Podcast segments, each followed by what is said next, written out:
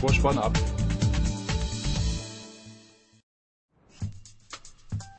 In Artikel 42 des Grundgesetzes heißt es, das Parlament verhandelt öffentlich. Doch nur wenige Menschen können im Plenarsaal dabei sein, wenn die Abgeordneten tagen.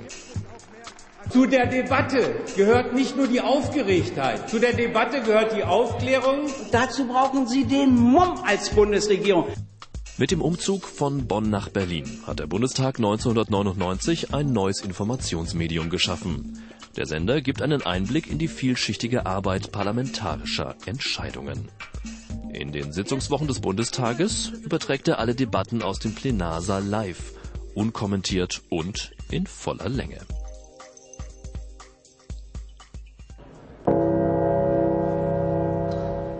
Die Sitzung ist eröffnet. Im Plenum diskutieren und entscheiden die Abgeordneten über die Zukunft Deutschlands. Eine lebendige Streitkultur ist Basis für die parlamentarische Debatte. Worte ebnen hier den Weg. Wir wollen Probleme lösen, Sie nicht. Die Frage ist allerdings, weshalb kommt der Antrag erst jetzt? Dass Taten folgen und dass ganz real sich etwas ändert. Und das ist dringend notwendig, auch für Europa. Es ist richtig, hier weiterzumachen, meine Damen und Herren.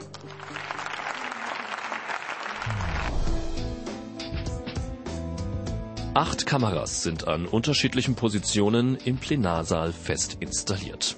Sie werden aus der Regie ferngesteuert. In der Redaktion werden Informationen zu den Tagesordnungspunkten und Rednern aufgearbeitet und bereitgestellt. Das gilt für Live-Übertragungen im Fernsehen, Zusatzinformationen im Videotext und für den Livestream im Internet. Der Bundestag tagt öffentlich. In der Sitzung selbst können einige hundert Zuschauer auf der Tribüne das verfolgen. Durch das Parlamentsfernsehen können es viele Tausende. Und damit hilft das Parlamentsfernsehen dem Bundestag, seine Funktion zu erfüllen, nämlich die demokratischen Entscheidungen transparent und sichtbar zu machen.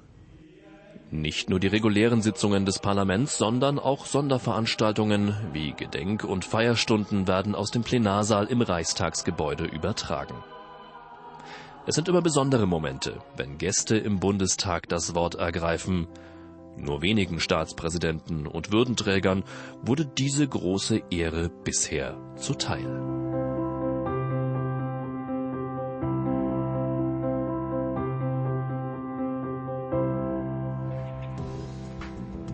Miteinander verhandeln und diskutieren die Abgeordneten jedoch nicht nur im Plenarsaal. Zu allen wichtigen Fachgebieten gibt es Ausschüsse im Deutschen Bundestag. Ihnen kommt eine zentrale Rolle bei der Beratung von Gesetzentwürfen zu.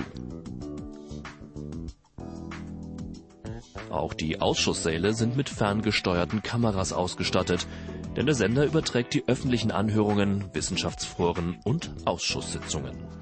Parlamentsfernsehen überträgt alle Plenardebatten in voller Länge unkommentiert. Die Zuschauer können sich selber ihr Urteil bilden und es überträgt auch viele öffentliche Ausschusssitzungen in voller Länge. Das haben andere Medienangebote nicht. Alle Sendungen werden auf einem Server digital gespeichert und stehen rund um die Uhr zum Abruf zur Verfügung.